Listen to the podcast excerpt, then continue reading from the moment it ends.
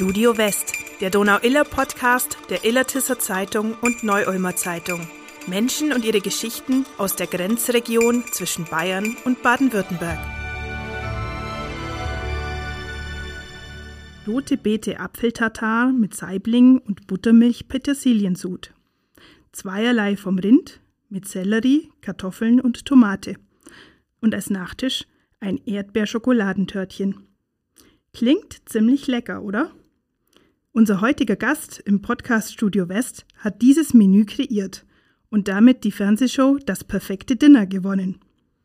Als Fernsehköchin der Region steht die Weißenhornerin immer wieder vor der Kamera. Heute steht sie bei Ronald Hinspeter und mir vor dem Mikrofon. Herzlich willkommen bei uns, Biene Müller. Ja, vielen Dank, dass ich da sein darf. Jetzt kannst du es ja verraten. Ähm, Hast du eigentlich damit gerechnet, dass äh, dein Finaldinner auch das Gewinnerdinner sein wird? Nee, da habe ich tatsächlich nicht damit gerechnet, dass ich da das Gewinnermenü zaubern kann. Äh, ich habe es natürlich probiert und ähm, ich weiß, dass es gut, dass es gut war, weil es mir auch gut geschmeckt hat, aber ich habe nicht mit dem Sieg gerechnet. Hast du das in der Familie getestet oder bei Freunden? Ich habe das Menü einmal mit Freunden getestet und ähm, mit denen ich auch immer koche oder wir zusammen kochen. Und ja, die mussten das testen und haben dann noch so ein paar Verbesserungssachen, äh, Vorschläge gehabt und die habe ich dann umgesetzt im perfekten Dinner. Haben die dann auch so Zahlen abgegeben und gesagt, hm, das war jetzt mehr vier oder, oder nee. das war zehn? Nee, nee, das haben sie tatsächlich nicht gemacht. Sie haben nur gesagt, ah, da könnte man noch ein bisschen schrauben und da könnte man noch ein bisschen Aha. drehen. So. Aber hast du dann schon ein Gefühl dafür gehabt, ob das gut ankommt? Also mir war schon klar, dass es ein gutes Dinner ist, weil es auch schön harmoniert hat. Mhm. Aber da ich ja die letzte Köchin war und ich jeden Tag gut gegessen habe bei dem perfekten Dinner, ist es jeden Tag habe ich mir gedacht, oh nein, wieso kochen die denn alle so gut? Aber dein Menü liest sich ja beeindruckend und äh, das hat ja auch deinen Gästen geschmeckt. Ähm, das könnte man doch getrost so auf die Karte von einem Restaurant setzen. Du bist aber keine Profiköchin. Nein, ich bin keine Was bist Profi. du dann? Ich bin eine ambitionierte Hobbyköchin. Und was hast du eigentlich gelernt? Ich habe, also mein Ausbildungsberuf ist eine Metzgerei-Fachverkäuferin in dem elterlichen, in der elterlichen Metzgerei. Also hast du ja mit Lebensmitteln ja schon einiges zu tun gehabt. Genau, ja. Mhm. Aber in dem, das ist ja nicht der Beruf, in dem du jetzt unterwegs bist. Nee, gar nicht mehr. Und was machst du jetzt? Äh, jetzt ähm, bin ich in der Werbeagentur von meinem Mann, äh, Social Media Beraterin. Und du bist auch Fernsehköchin, wie ich vorhin gesagt habe. Kann man, glaube ich, schon sagen, weil du warst ja tatsächlich schon in sehr vielen Fernsehsendungen unterwegs. Ähm, wie kam es denn da dazu und was, was war denn da so der Anfang, dein erster Auftritt? Also, das kam dazu, dass es eigentlich ähm, hat ein, ein Radiosender hier in der Region ausgeschrieben, einen Kochwettbewerb, wo man eine Küche für 10.000 Euro gewinnen konnte. Da habe ich mir gedacht, ha, die Küche hole ich mir. Und dann hat ein Nachbar von mir äh, angerufen und hat gesagt, ich bin da dabei. Da habe ich mir gedacht, toll, wenn der dabei ist, zwei Straßen weiter bin ich nicht dabei. Und dann habe ich mir gedacht, gut, wenn die mich im Radio nicht wollen, dann bewerbe ich mich jetzt im Fernsehen und habe im ZDF mich beworben bei der Küchenschlacht. Ja, und da haben sie mich dann genommen. So ging die Fernsehkarriere los. Wie lief es bei der Küchenschlacht? Das heißt, da, da kocht man gegen einen anderen Kandidaten? Ähm, da kochen fünf Kandidaten und jeden Tag fliegt einer raus. Also eine Woche lang und am Freitag bleiben dann noch zwei im Finale übrig. Wie lief das bei dir? Die erste Sendung habe ich auch gewonnen oder habe ich gewonnen. Und es lief sehr gut. Okay, und dann hast du dir gedacht, wenn das schon so gut funktioniert, dann machen wir gleich weiter und. Ja, in der, wenn man die, wenn man diese erste Sendung gewinnt, dann kommt, kommt man in eine Champions Week, so nennt sich das. Und da sind dann nur noch die Gewinner der vorherigen Wochen. Und wenn man die gewinnt, dann kommt man ins Jahresfinale. Aber das habe ich tatsächlich dann nicht geschafft. Da bin ich dann im Finale rausgefallen. Keine Küche gekriegt. Keine Küche, kein 25.000 Euro, gar nichts. Schade. Aber lecker gekocht und lecker gegessen. ja, was. genau, ja. Und da habe ich ja für Sterneköche gekocht. Und das war natürlich schon ein großes Lob, wenn dann Sternekoch sagt, ja, dein Essen schmeckt super. Dann hast du dir gedacht, komm, dann machen wir doch gleich weiter und bist in der nächsten Kochsendung bei den Sterneköchen gelandet, genau. oder? Bei The Taste. Genau, dann habe ich gedacht, naja, also es hat mir richtig viel Spaß gemacht und versuche ich mal mein Glück bei The Taste. Und wie ist da gelaufen? Ja, da lief es dann eher so semi-gut. Ah. Also da bin ich zwar auch reingekommen in diese Sendung und da ist aber das, da ist einfach ein anderes Spiel dahinter und da muss man dann in Teams kochen. Und das erste Teamkochen wurde nicht mein Löffel geschickt, sondern von einem Teamkollegen. Und der wurde dann als der schlechteste Löffel bewertet. Das heißt, aus diesem Team muss einer gehen. Und ähm, ich dachte dann, naja, ich habe ja nicht schlecht gekocht. Und dann aber Tim Raue hat dann äh, befunden, dass ich gehen muss. Und ich war ziemlich perplex, ehrlich gesagt, und mir gedacht, hä, warum ich? Aber ja, so äh, war das Spiel eben. Lag es nicht an dir, dann lag es an Tim Raue. Ja, finde ich eigentlich auch, ja. Mal einen schlechten Tag gehabt. Ja. Was ist so faszinierend am Kochen vor der Kamera? Du hast das jetzt schon ein paar Mal gemacht. Ja, also das ist natürlich ein Nervenkitzel pur, äh, vor der Kamera zu kochen, weil das auch alles tatsächlich jetzt nicht so ist, dass man sagt, ah ja, okay, jetzt habe ich es falsch gemacht, wir fangen nochmal von vorn an. Also gerade bei Küchenschlacht sind es 35 Minuten, wo man Zeit hat, bei The Tastes eine Stunde. Und jetzt beim perfekten Dinner hat man zwar den ganzen Tag Zeit, aber der ganze Tag über läuft die Kamera. Und also das, da muss halt irgendwo jeder Handgriff sitzen. Und das ist schon, ja, das ist so eine Challenge, die mir einfach Spaß macht. Aber man sieht ja dann im Fernsehen nur einen Bruchteil von dem, was du tatsächlich an dem Tag alles geleistet hast. Nach welchen Kriterien wird das ausgewählt? Weißt Tja, das äh, kann ich jetzt eigentlich so gar nicht sagen. Es ist schon vom ganzen Tag was dabei, aber halt nur kleine Schnipsel. Weil klar, wenn die um 9 Uhr morgens kommen und nachts irgendwann gehen, dann äh, kann ja nicht alles drin sein. Aber es ist schon sehr viel äh, angeschnitten und angerissen mit drin in dem Ganzen, in der Sendung. Ist das dann Stress pur für dich, wenn du die ganze Zeit von der Kamera begleitet wirst? Nee. Oder, oder ignoriert man die irgendwann einmal? Ja, die ignoriert man tatsächlich irgendwann. Okay. Also das dauert den ganzen Tag, Mhm. die, dieses, diese Kocherei und das Ganze sieht man halt dann in der Sendung nur, wie lange dauert es? Eine Stunde? Stunde, ja. Ja, dann ist es alles erledigt. Fällt eine Menge Schnippelei weg. Ja.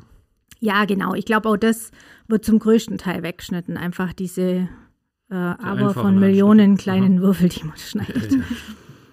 Äh, muss man eigentlich dann Kompromisse machen bei so einer Sendung?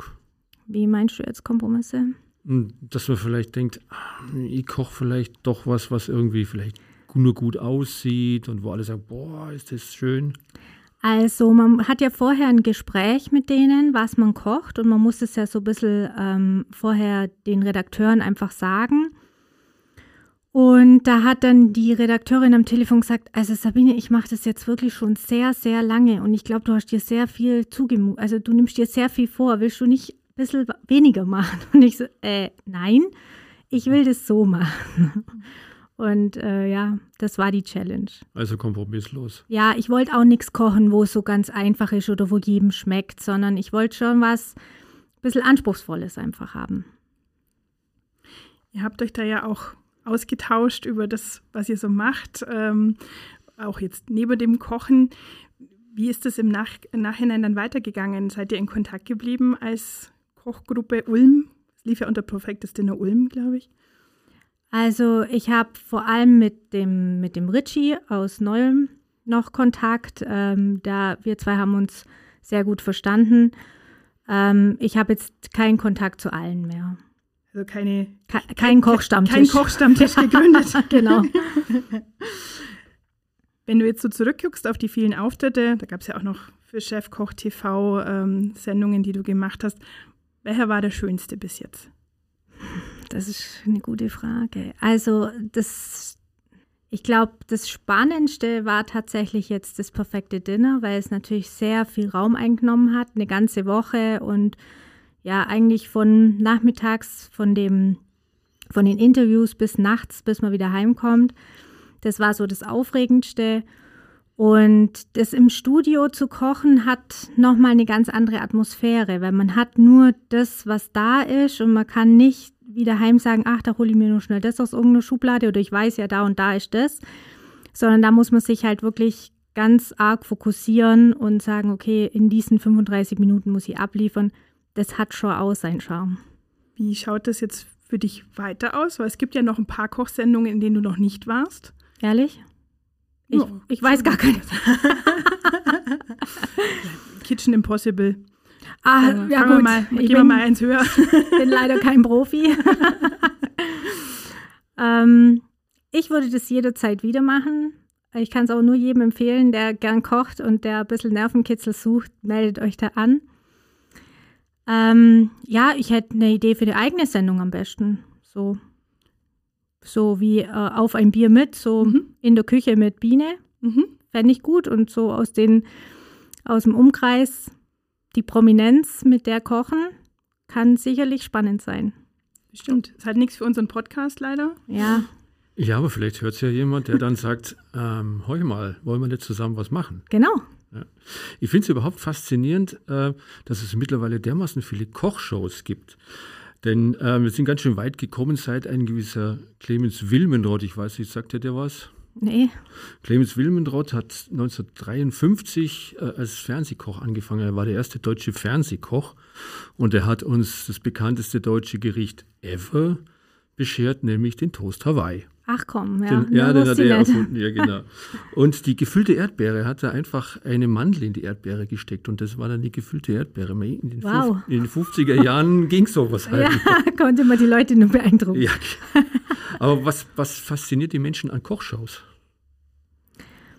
Ich glaube, dass man bei Kochshows sehen kann, dass das Kochen gar nicht so kompliziert sein muss und dass jeder das kann. Und gerade bei Kochshow kann man, bei Kochshows schaut man so zu und, und sieht, ach so, so kompliziert ist es ja gar nicht. Und das kann ich bestimmt auch.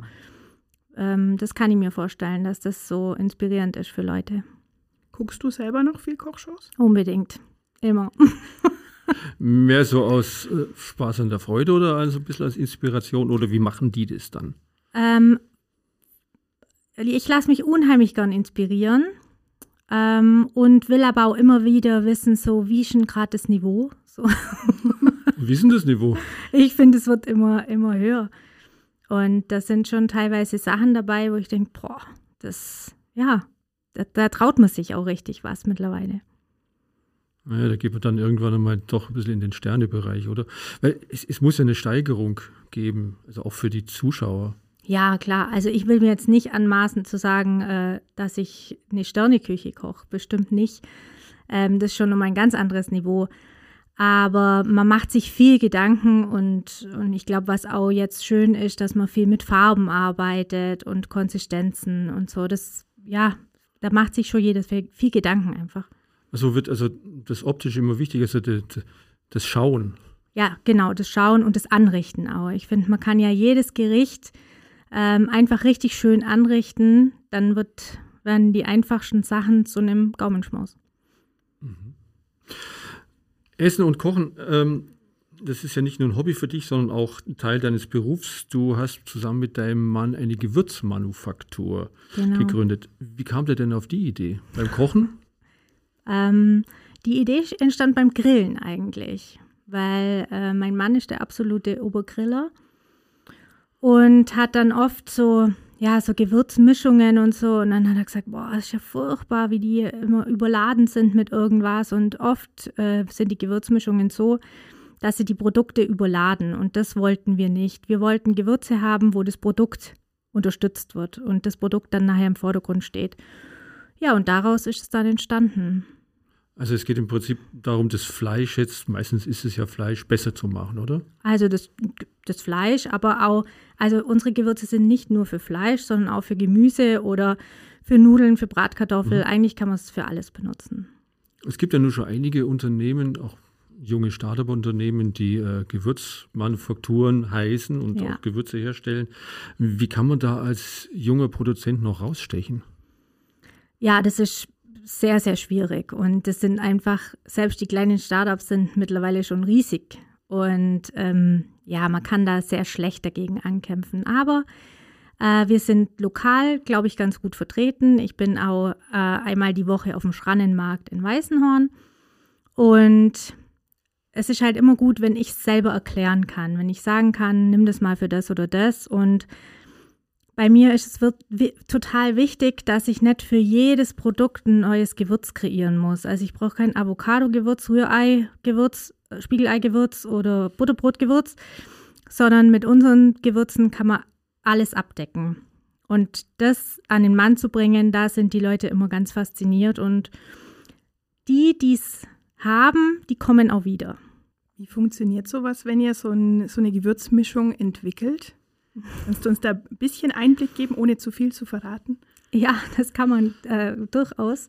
Äh, wir sitzen da mit, einem, mit einer ganzen Batterie voll Gewürze, haben eine Feinwaage und ja, mischen wie Apotheker. Hier noch ein halbes Gramm und da noch vielleicht nur 0,2 Gramm dazu. Und so mischt sich das dann hoch. Und dann haben wir ähm, Fleisch, aber auch Gemüse und auch nur ein Weißbrot mit Butter. Und so wird es dann abgetestet und dann, ah oh, nee, da fehlt noch ein bisschen was oder ähm, da ist jetzt zu viel drin. Und das so haben wir uns dahin getastet. Wie lange schafft man da, äh, kann man da am Stück durchschaffen, bevor einem dann die Nase zu ist und, und die Geschmacksknospen? Schmeckt doch dann nichts mehr, genau. Ja, tatsächlich. Also man muss wirklich sich auf eins konzentrieren, das so lange arbeiten, bis man denkt, okay, jetzt passt's und dann muss man es weglegen. Dann muss man zwei Tage später oder so nochmal und dann kann man es nochmal die Feinabstimmung machen. Aber man kann jetzt nicht fünf Gewürze hintereinander machen, das geht nicht. Wie lange dauert das dann insgesamt, bis ihr sagt, so jetzt ist es fertig, jetzt ist es marktreif, dass es verkaufen könnt? Ja, ich glaube, das ist ganz unterschiedlich. Bei manchen waren wir uns ganz sicher und das ging ganz schnell. Und bei manchen wiederum hat es bestimmt zwei Wochen dauert, bis wir eins dann so gehabt haben. Wiederum bei anderen, die haben wir danach nochmal fein justiert. Also die sind schon da gewesen und dann haben uns auch vielleicht Kunden gesagt, ah, äh, das oder das wäre vielleicht nur besser und dann haben wir da nochmal dran geschraubt. Wie findet man eigentlich den optimalen Zeitpunkt? Man kann ja ewig immer noch weiter rumtüfteln und vielleicht noch ein bisschen da was dazu tun oder vielleicht noch ein bisschen was von der Geschmacksrichtung. Irgendwann muss ja eigentlich auch Schluss sein. Wie, wie merkt man das? Also wir haben sehr wenig Zutaten in den Gewürzmischungen. Bei manchen sind ja da dann 20 verschiedene Gewürze drin. Und das wollten wir nicht. Wir wollten eben ganz reduziert bleiben. Und dann kommt man auch schnell zu einem Ziel. Gewürze sind ja ähm, auch nicht so ganz billig. In der Renaissancezeit haben äh, wohlhabende Bürgerhäuser ganz besonders viel Gewürze auf ihr Essen draufgehauen, einfach um zu zeigen, wir haben das Geld. Mhm. Das Ding schmeckt dann halt nur noch nach Pfeffer, aber ja. hey, wir haben den Pfeffer genau. ihr habt den nicht. Ähm, jetzt werden die Preise für die Lebensmittel derzeit ja gerade wieder höher. Ähm, merkt ihr das auch? Ja, also wir haben auch schon einige Preissteigerungen jetzt äh, gehabt im, im Rohprodukt. Mhm. Aber wir sind da jetzt mal nur so, wir, wir bleiben unserer Preislinie jetzt mal nur treu und sagen, das muss es jetzt aushalten. Also wir wollen jetzt nicht ähm, gleich mit einer Preissteigerung kommen. Was ich mich vorhin gefragt habe, er sagt, ja, du sitzt da mit deinem Mann zusammen und dann ähm, überlegt ihr euch das gemeinsam. Seid ihr euch da immer einig? Oder Gibt es da manchmal so Geschmacksfragen? Also wir sind uns tatsächlich immer sehr, sehr einig. wir haben einen gleichen Geschmack, gleich gut. Gleich guten Geschmack, sehr schön. Du hast vorhin gesagt, der Mann ist der Chefgriller. Mhm. Jetzt mal die grundsätzliche Frage, die bewegt mich schon. Äh, warum grillen eigentlich immer die Männer und warum nicht die Frauen? Die Frauen können doch in der Küche wunderbar arbeiten. Und warum gehen sie nicht auch an den Grill?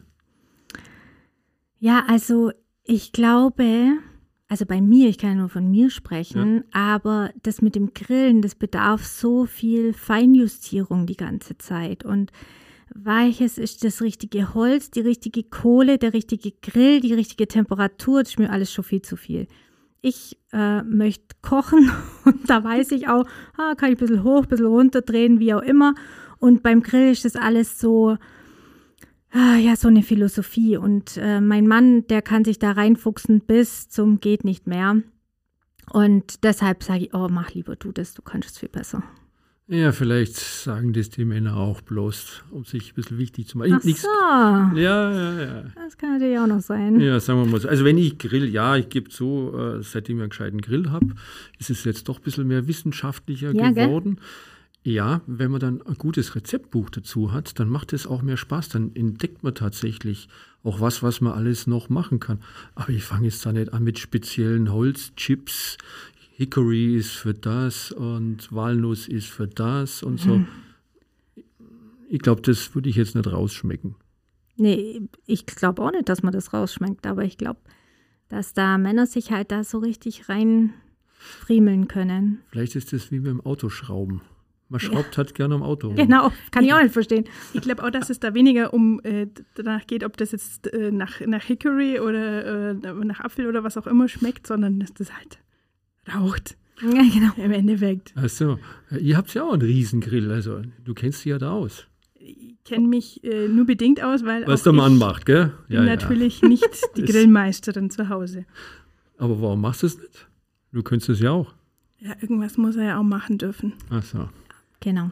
Oder du magst es nicht so, wenn es raucht. Ja, es, es kommt noch dazu. Zu viel Blaulichterfahrung. Oha. ja, ich bin ganz froh, dass wir so ähm, nette Nachbarn haben, weil so wie das manchmal raucht, denke ich mir, oh mein Gott. Also mir ist es tatsächlich beim letzten Grillen passiert, hat es brutal geraucht und auf einmal fängt es zu piepen an, wo was piept und tut er, bis er drauf kommt, ah, im Schlafzimmer oben drüber, das war halt dann, ja, der Rauchmelder. Hm. Ah, Okay. ungeschickt. Ja, ich vergesse das Fenster zuzumachen. Die Nachbarn werden wahrscheinlich darauf setzen, dass sie eingeladen werden dann regelmäßig. Ach so. Drum halten die so still. Psst. Aber du, jetzt haben wir gehört, also ihr habt zusammen die Arbeit in der Werbeagentur. Ihr habt die Gewürzmanufaktur, du bist auf Markt unterwegs, du hast deine Fernsehauftritte und dann habt ihr ja auch noch vier Kinder. Ja. Hast du mehr Zeit als wir am Tag oder wie kriegst du das oder wie kriegt ihr das unter einen Hut? Einfach eine gute Organisation steht da dahinter. Ja, und die Kinder sind ja auch schon groß, muss man auch ehrlich sagen. Ähm, Kochkurse mache ich übrigens auch noch. Ich sag, Nur ich sag's Stunden nur mal so nebenbei. Aber dann müssen auch noch neun Stunden Schönheitsschlaf reinpassen, oder? Ja, sieht man doch. Ja, ja, Ach so, es- sieht man heute gar nicht. ja. Wer hätte zum Schluss von unserem Podcast äh, zwar kein Dessert, aber noch ein paar schnelle Fragen. Okay. Ähm, lieber selber kochen oder sich lieber bekochen lassen? Selber kochen. War ich zu erwarten, ja. lieber Fisch oder lieber Fleisch? Fleisch. Ich esse aber Fisch auch gern. Aber Fleisch muss wahrscheinlich sagen auch, oder? Das muss ich jetzt sagen. Fa- Familiäre Vor Vorbelastung.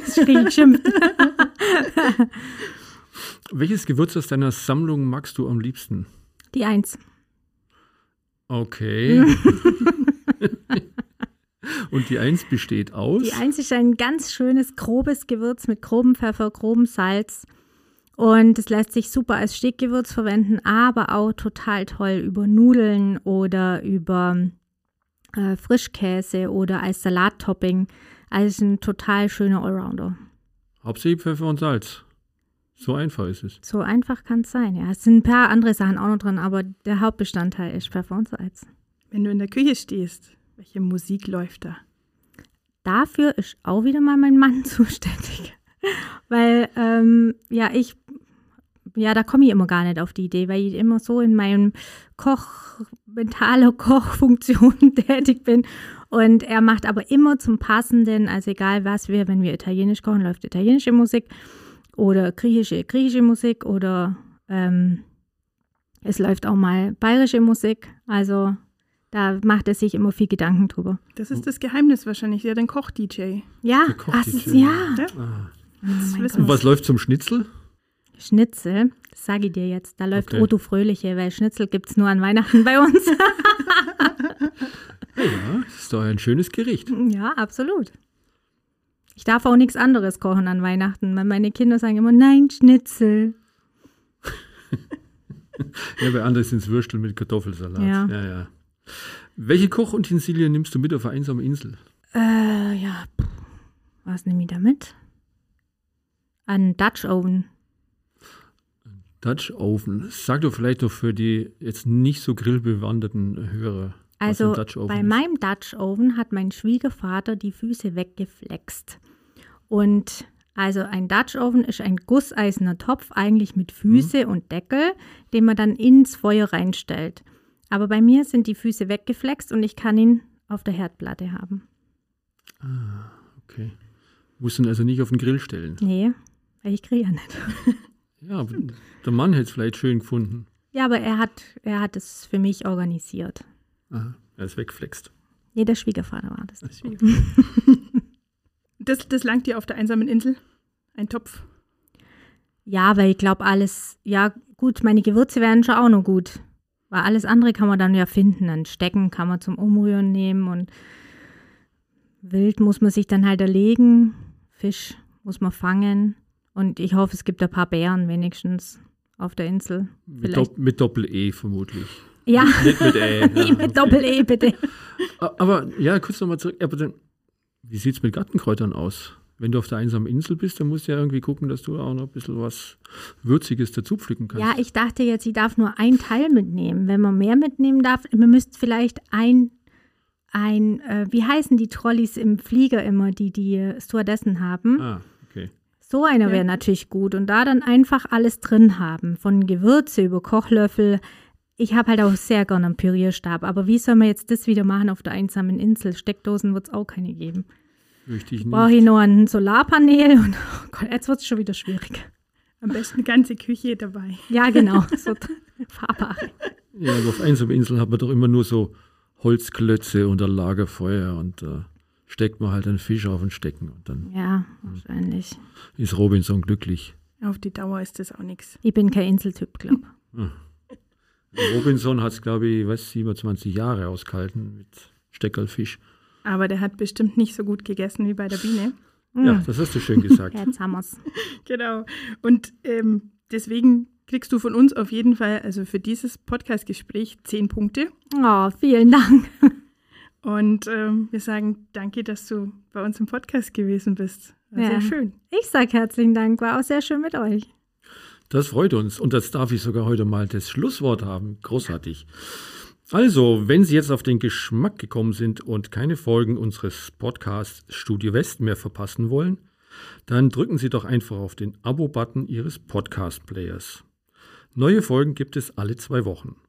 Für Fragen und Anregungen gibt es ebenfalls ein Rezept, nämlich unsere Mailadresse podcast.nuz.de. Danke fürs Einschalten, bis zum nächsten Mal und guten Appetit.